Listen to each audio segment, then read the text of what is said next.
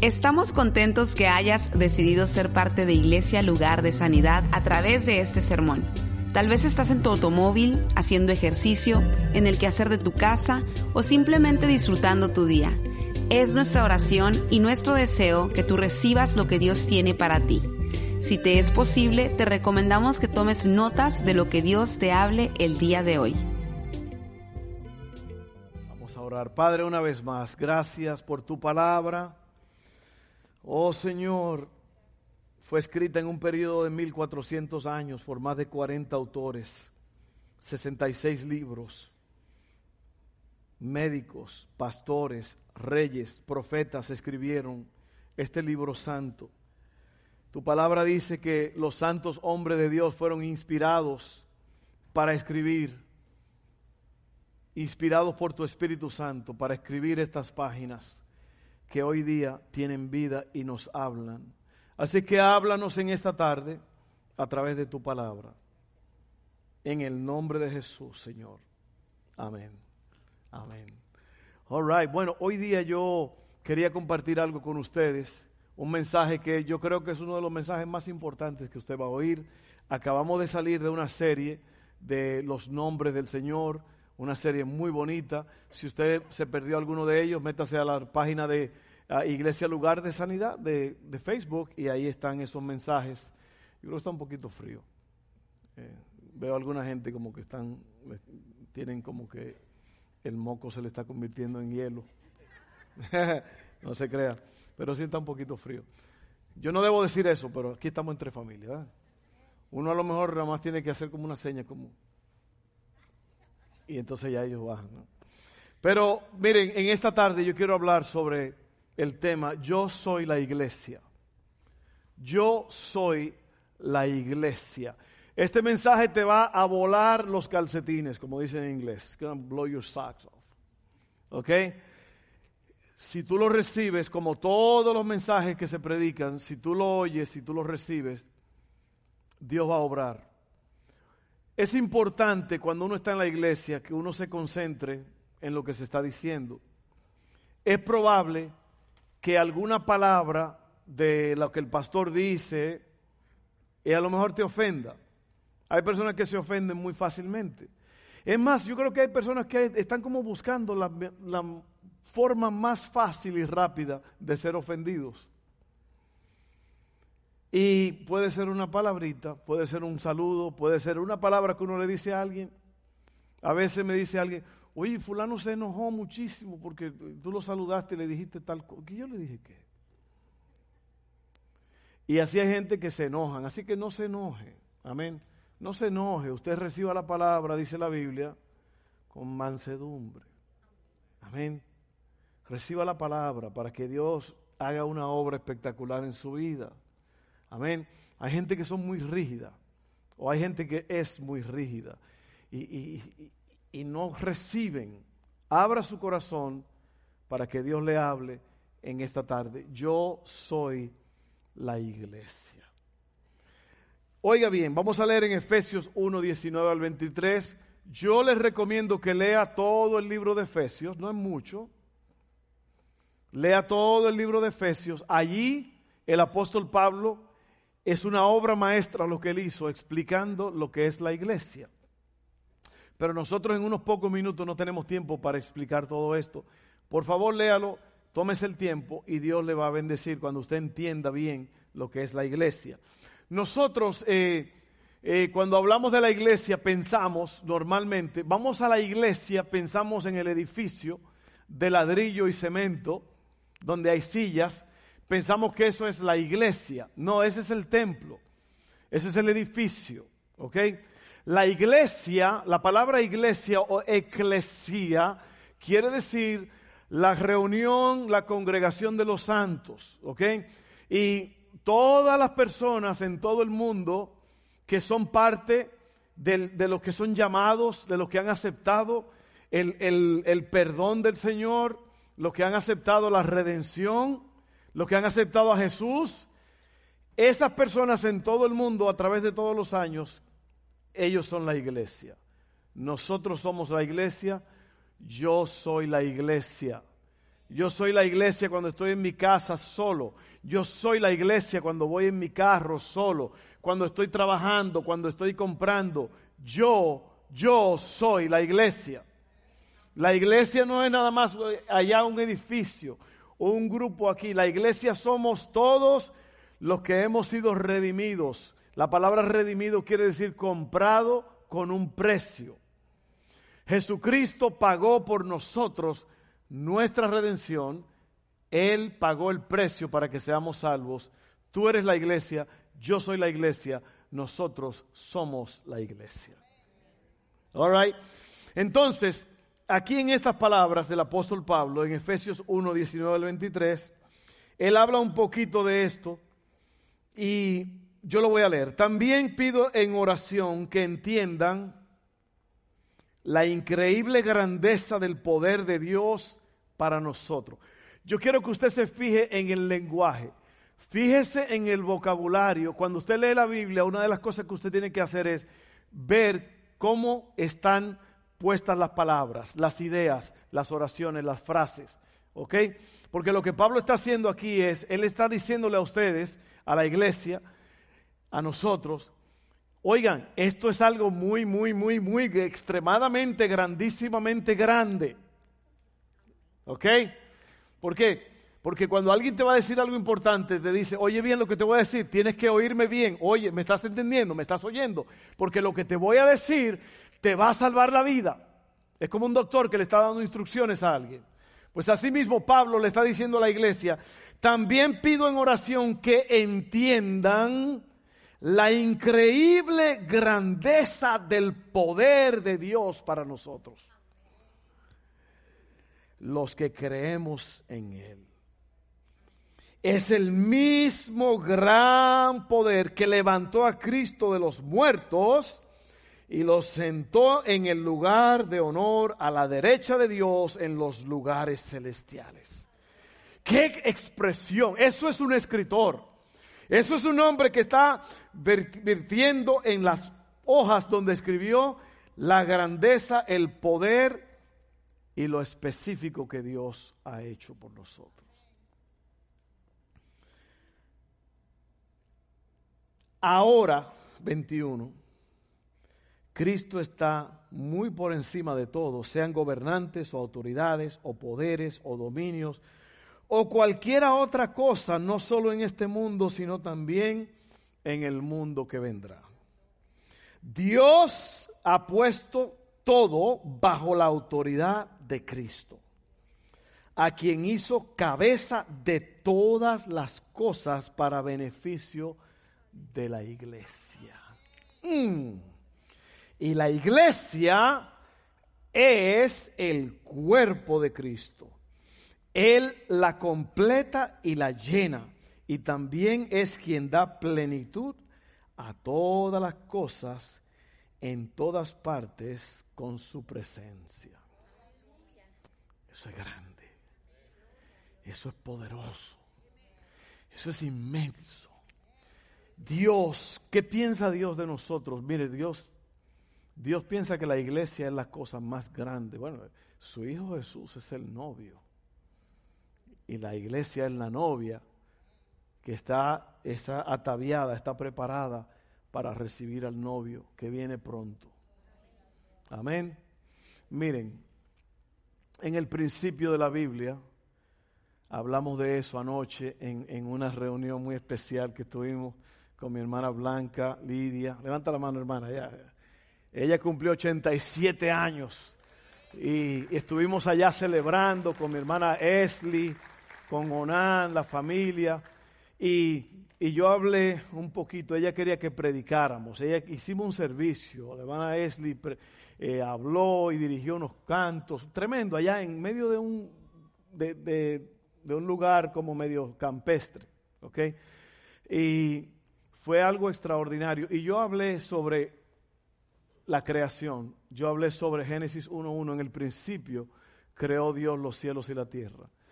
Eh, y la tierra estaba desordenada y vacía. Yo le dije, así hay mucha gente que están desordenados y vacíos. Y Dios trajo la luz. Y la luz hizo el cambio. Y la luz hizo cosas grandes. Eh, en el principio, el Espíritu Santo dice allí, se movía sobre la faz. Se estaba moviendo, el principio. Al final, el último capítulo de Apocalipsis dice, y el Espíritu y la iglesia dicen, ven. Ven al novio que viene pronto. El Señor viene pronto. Amén. Entonces seguimos aquí. Miren, nosotros los cristianos, eh, y yo quiero nada más, mire, yo quiero hacer una evaluación, yo quiero subir el, el valor de lo, que, de lo que es la iglesia y de lo que es servir a Dios, porque muchas veces no entendemos las cosas, muchas veces no tenemos, no sabemos lo que tenemos. Amén.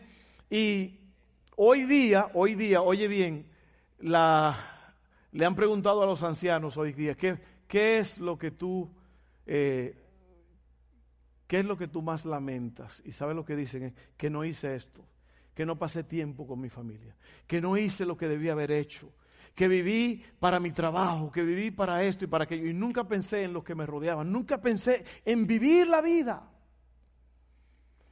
Y esto es lo que yo quiero, que tú entiendas lo que es esto, lo que es la iglesia, porque si no lo entiendes vas a salir por esa puerta igual que como entraste. Esto es lo más grande. La iglesia es lo más grande sobre la faz de la tierra. Amén. Así que nosotros los cristianos hemos sido llamados a pertenecer, no solo a creer, a pertenecer. La iglesia es un cuerpo, no un edificio, es un organismo, no una organización para que los órganos del cuerpo cumplan su función, tienen que estar conectados al cuerpo. Amén. Entonces, fuera del cuerpo, los órganos se secan y se mueren. No pueden sobrevivir solos, nosotros tampoco. La Biblia enseña, si usted lee allí en, en Efesios, que Jesucristo es la cabeza de la iglesia y nosotros somos los miembros del cuerpo de Cristo. Y el cuerpo que hace se cuida los miembros se cuidan, usted se da un martillazo y ay, uy, uy, ¿Sí o no? ¿Sí o no? Y suelta una mala palabra si es posible. ¿Sí o no? Hay gente que me dijo un, hombre, los evangélicos todos, por más que quieran aparentar, llevan una mala palabra por dentro. ¿Tú la quieres oír? Déjalo que se den un martillazo para que ¡Ay, yo! Pip, pip! No se crean, no todos, algunos. All ¿Qué? ¿Qué fue lo que dijiste? ¿Qué fue lo que dijiste? Ah, no, perdóname, ese me dolió mucho ese martillazo. Así es que, oiga bien, el cuerpo se protege, el cuerpo se anhela. Dice la Biblia que uno cuida, uno cuida todas las partes del cuerpo. ¿Por qué? Porque eso es lo que se hace, eso es lo normal. Entonces yo te voy a explicar la necesidad de la familia de la iglesia. Oye bien, para Dios la iglesia es lo más grande sobre la faz de la tierra.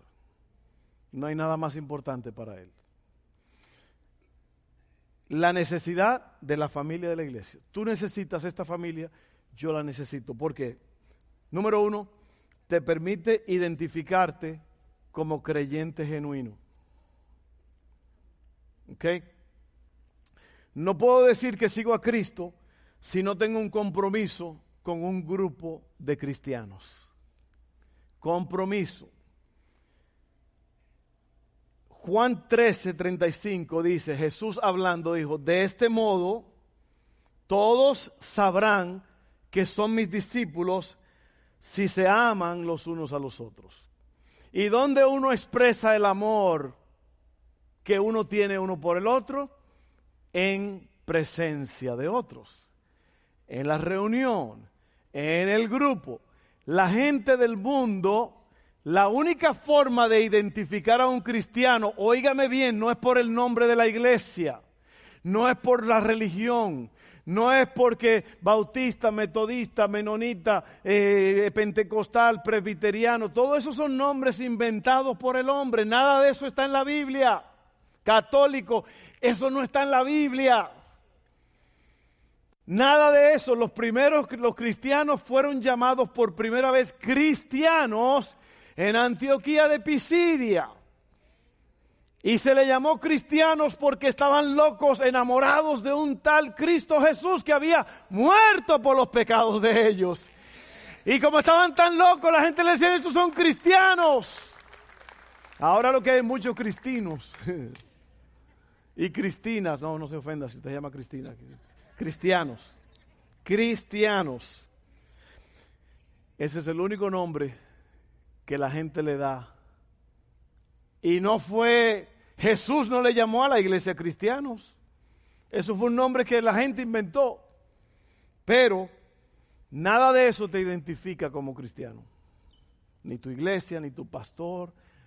Lo que te identifica es cuando tú expresas amor por tus hermanos.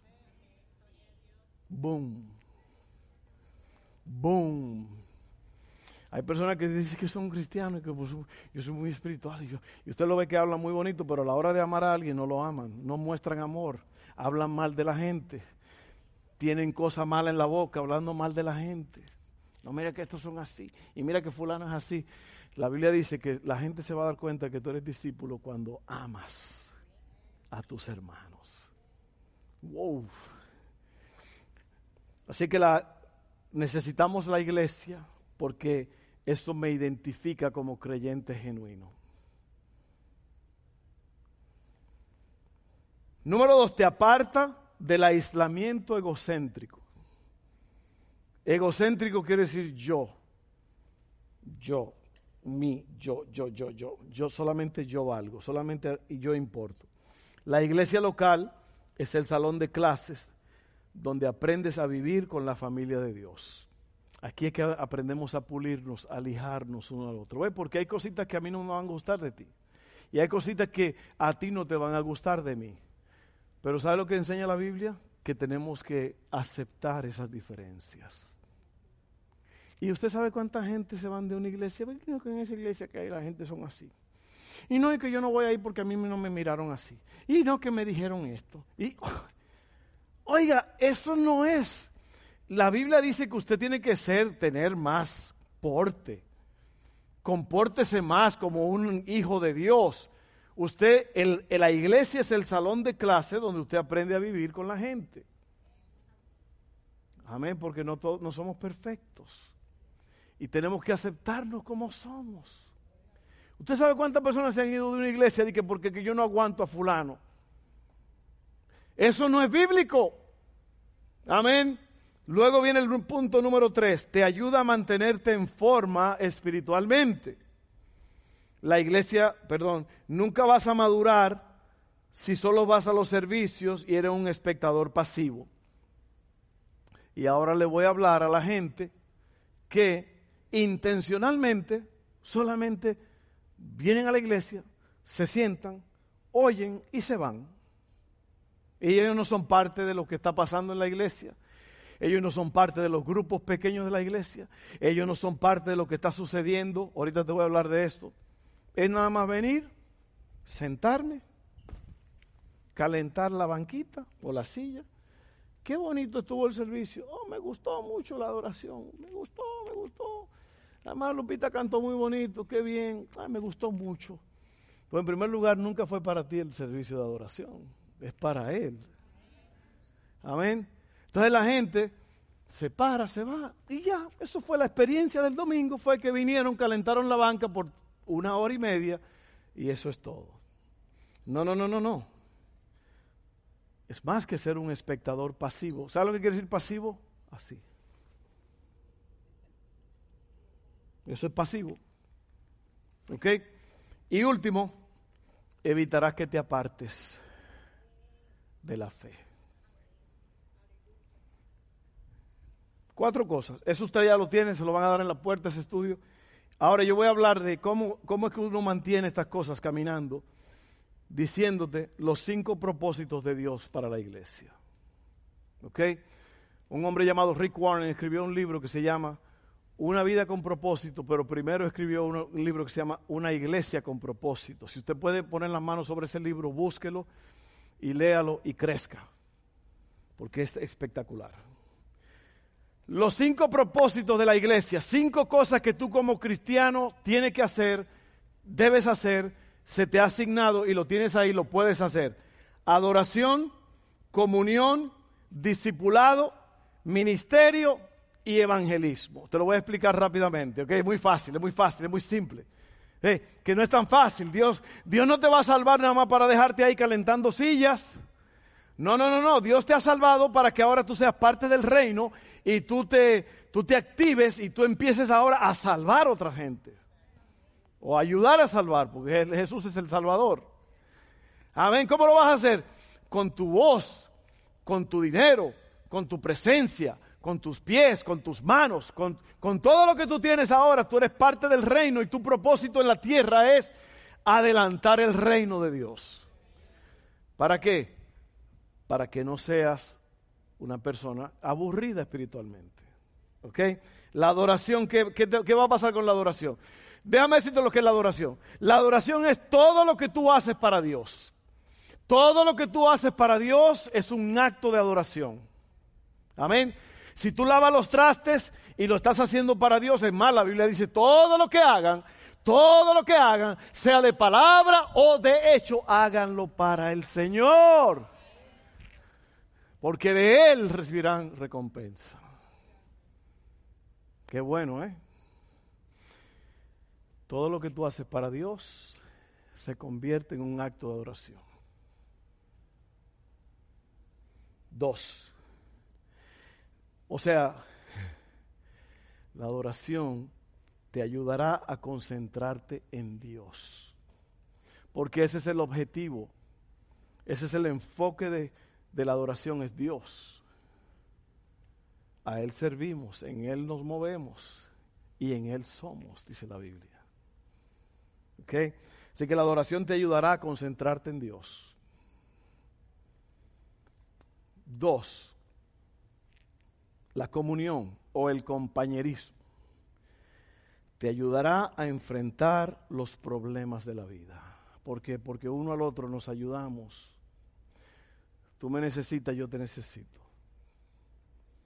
Yo le digo siempre esto a la gente que van allá atrás, que son los nuevos que llegan a la iglesia, le digo, Edmundo Hillary dijo algo, el hombre que conquistó la montaña Everest, la montaña más alta del mundo, una montaña sanguinaria, fría, llena de hielo. Ahí se han quedado un montón de gente muerta que no, no bajaron. Dijo él, nadie puede conquistar esta montaña si no tiene gente con él, si no tiene un equipo de personas. Y así mismo, mi querido amigo, hermana, hermano, tú no puedes solo, tú necesitas gente que te ayuden, que tú puedas tener compañerismo con ellos y te ayuden a enfrentar los problemas de la vida. ¿Por qué usted cree que los alcohólicos anónimos se juntan en un grupo? Porque eso es parte de la vida, de que usted necesita a alguien que lo ayude. ¿Por qué usted cree que todos los, los sistemas de, de, de, donde las personas, por ejemplo, están pasando por una crisis, los juntan con otras personas? ¿Para qué? Para que el testimonio de otros te ayude a que, hey, yo pasé por eso, yo, tú también puedes. ¿Ok? Entonces necesitamos la comunión, que es la hermandad con la gente. Tres, el discipulado. El discipulado te ayudará a fortalecer tu fe. ¿Qué es el discipulado? La palabra discípulo quiere decir uno que sigue la disciplina de un maestro. Amén. Entonces, tú sigues a Jesús y eso es el discipulado va a fortalecer tu fe. La palabra discípulo viene de disciplina, que es sacrificio. Oiga bien, usted nunca va a llegar lejos si usted no se sacrifica por el Señor. Si usted no se sacrifica, te voy a decir cómo hacerlo. Cuatro, el ministerio. ¿Qué es el ministerio? El ministerio es servirnos unos a otros dentro de la iglesia. Tú me ayudas, yo te ayudo. Eso es lo que, eso lo enseñamos cada martes en las clases de, de próximos pasos, ¿ok? El ministerio te ayudará a descubrir tus talentos. ¿Por qué? Porque cada persona tiene cosas, llamados. Hay personas que saben hacer dinero y ellos trabajan para producir para que otros hermanos estén bien. Hay personas que le gusta servir con haciendo comidas. o yendo a la casa de un enfermo, ayudarle a limpiar la casa. Es el ministerio, es que tú trabajas para servir a los hermanos de la iglesia. Es el ministerio. Y luego viene el evangelismo, que es fuera de las paredes. Servir fuera de la iglesia y también llevar el evangelio a otras personas. Así que adoración, comunión, discipulado, ministerio, evangelismo. Este último te va a ayudar a cumplir tu misión. Ahora voy, voy a ir terminando este, este mensaje. La diferencia entre un mero asistente al templo y un miembro de la iglesia es el compromiso. Oiga bien, lo que te dije ahorita, hay personas que vienen a la iglesia, vienen el domingo, qué bonito, qué bueno, me voy, tranquilo, todo estuvo bien, nos vemos el domingo que viene. Y ya no se le ve más, no se sabe de ellos. La diferencia entre un mero asistente al templo y un miembro de la iglesia es el compromiso. Los asistentes, los que vienen a la iglesia, son espectadores frente al escenario. Los miembros están comprometidos con el ministerio. Los asistentes son consumidores. Lo que te dije ahorita, qué bien, me gustó. Ay, qué bueno, qué bonito predicó el pastor. Ay, qué bueno cantaron. gloria a Dios, nos vemos. Eso es un espectador. Eso es un consumidor. Los miembros son contribuyentes, contribuyen, dan, son parte. Los asistentes desean tener los beneficios de la iglesia sin compartir las obligaciones.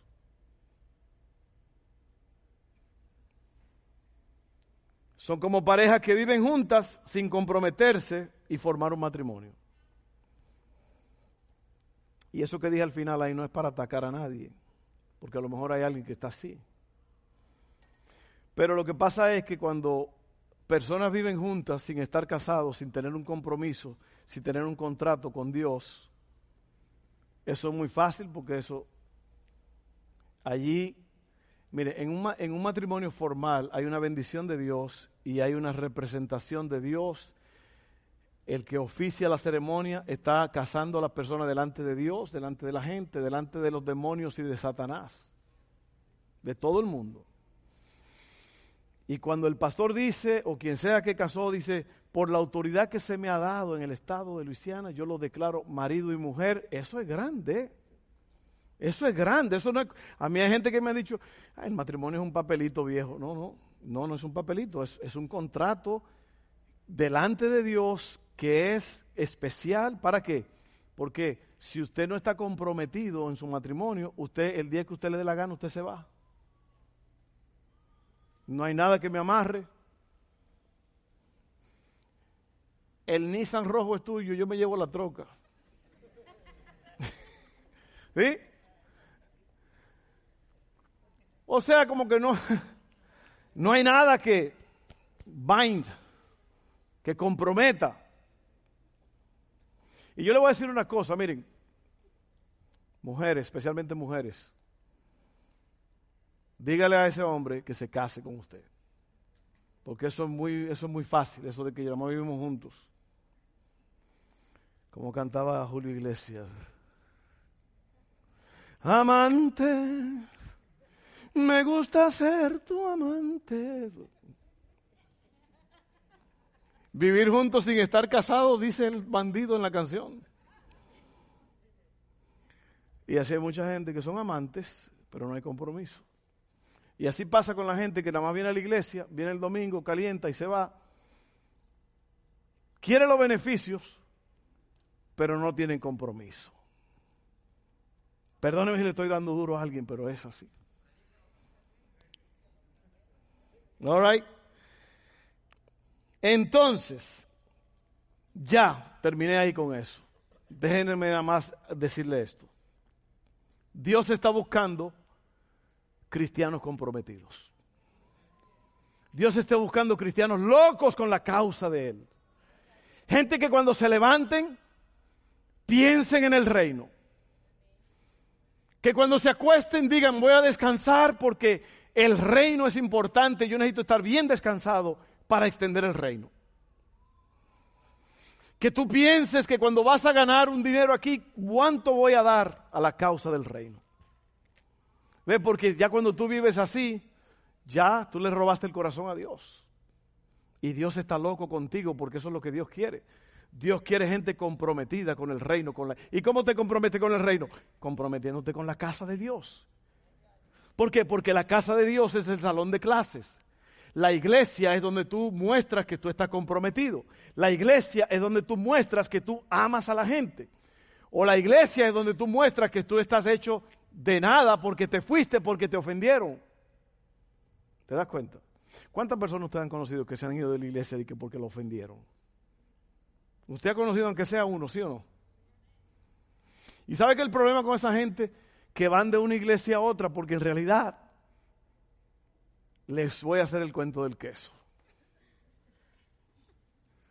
Los chamaquitos necios, los nietecitos, el abuelo estaba dormido roncando en el sofá.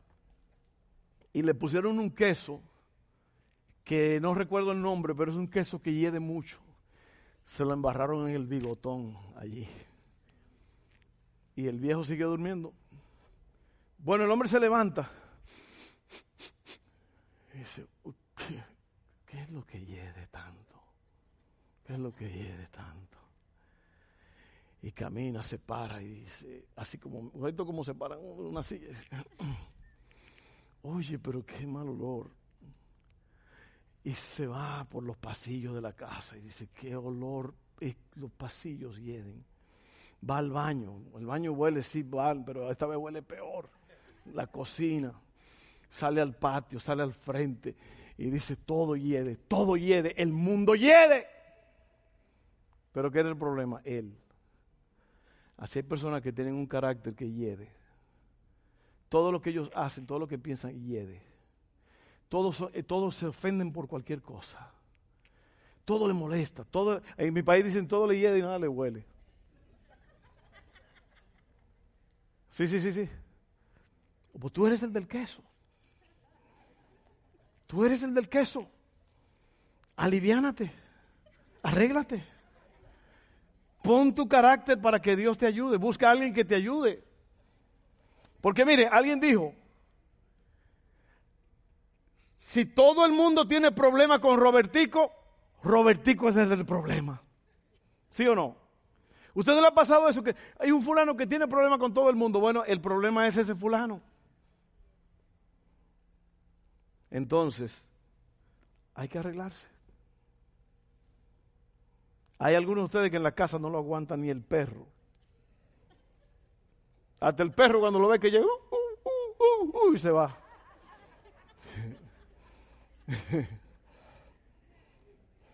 ok, voy a leer esto para irnos. Aunque yo no me quiero ir, en verdad. ¿Cuántos se quieren ir ya? ¿Cuántos quieren que siga otra media hora? Amén. Le doy frijoles al final para que coman. Oiga bien, ¿cómo sería nuestra iglesia si nos dedicáramos completamente a Dios? ¿Cómo sería? dedicados a la oración diariamente. ¿Cuántos de ustedes están orando? ¿Cuántos son de ustedes los que hacen oraciones relámpagos? Padre, tú lo sabes todo. Adiós, gente, cuídese. No, así no, tiene que sentarse a hablar con el jefe, con el rey. Amén. Dedicados a leer su palabra diariamente. Yo me comprometí con el Señor a leer su palabra todos los días. Todos los días la leo. Todos los días. Y si hay un día que por alguna razón tuve que levantarme, salir corriendo porque algo pasó, me siento raro. ¿Ok? Dedicados a otros diariamente. ¿Cuántos de ustedes piensan en la necesidad del otro? Oye, ¿cómo estará fulano? ¿Le faltará comida? ¿Cómo estará fulano? Pudo haber pagado la luz que tenía que pagar. Ay, yo sé que es duro, pero bueno, seguimos leyendo. ¿Y qué pasaría si, si fuéramos una iglesia que se reúne? alentándonos constantemente unos a otros y satisfaciendo las necesidades del otro, desafiándonos uno al otro a ser más como Jesús. ¿Sabe que no se ofenda? Si alguien te dice algo, si alguien te llama aparte y te dice, oye hermano, mira, yo vi que tú estás como descuidado, como que te vi así, No te ofendas, acéptalo. No te si es verdad, acéptalo. Amén. Alentándonos constantemente unos a otros. ¿Y qué si fuéramos una iglesia que está comprometida a crecer, leyendo su palabra, orando su palabra y siguiendo su voz? ¿Y qué si fuéramos una iglesia que se ha comprometido a ir fuera de las cuatro paredes? No solo asistir a la iglesia, pero ser la iglesia. Alcanzando al mundo, pero teniendo cuidado de los que están cerca, dando lo mejor de nosotros por la causa del Señor. ¿Y qué si fuéramos como la iglesia en el libro de los Hechos? Que nos reunimos, crecemos y vamos. Aquí le llamamos congregar, crecer, ir. Congregar, crecer, ir. Así que seamos esa iglesia. Yo soy la iglesia. ¿Y sabe lo que yo estaba pensando hace poco, hace un par de días? Y lo he pensado muchas veces. Y es esto. En nuestra iglesia no debe de haber nadie con necesidad. No puede haber nadie de que, que, está batallando, que le pagaron la luz porque, porque no la pagó. O sea, legítimamente, claro, hay gente que son descuidados, pero si usted lee la Biblia en el libro de los Hechos, la gente vendían sus propiedades, o sea, hacían todo para que no le faltara nada a nadie en la casa. Eso es difícil, pero es lo que Dios quiere que hagamos.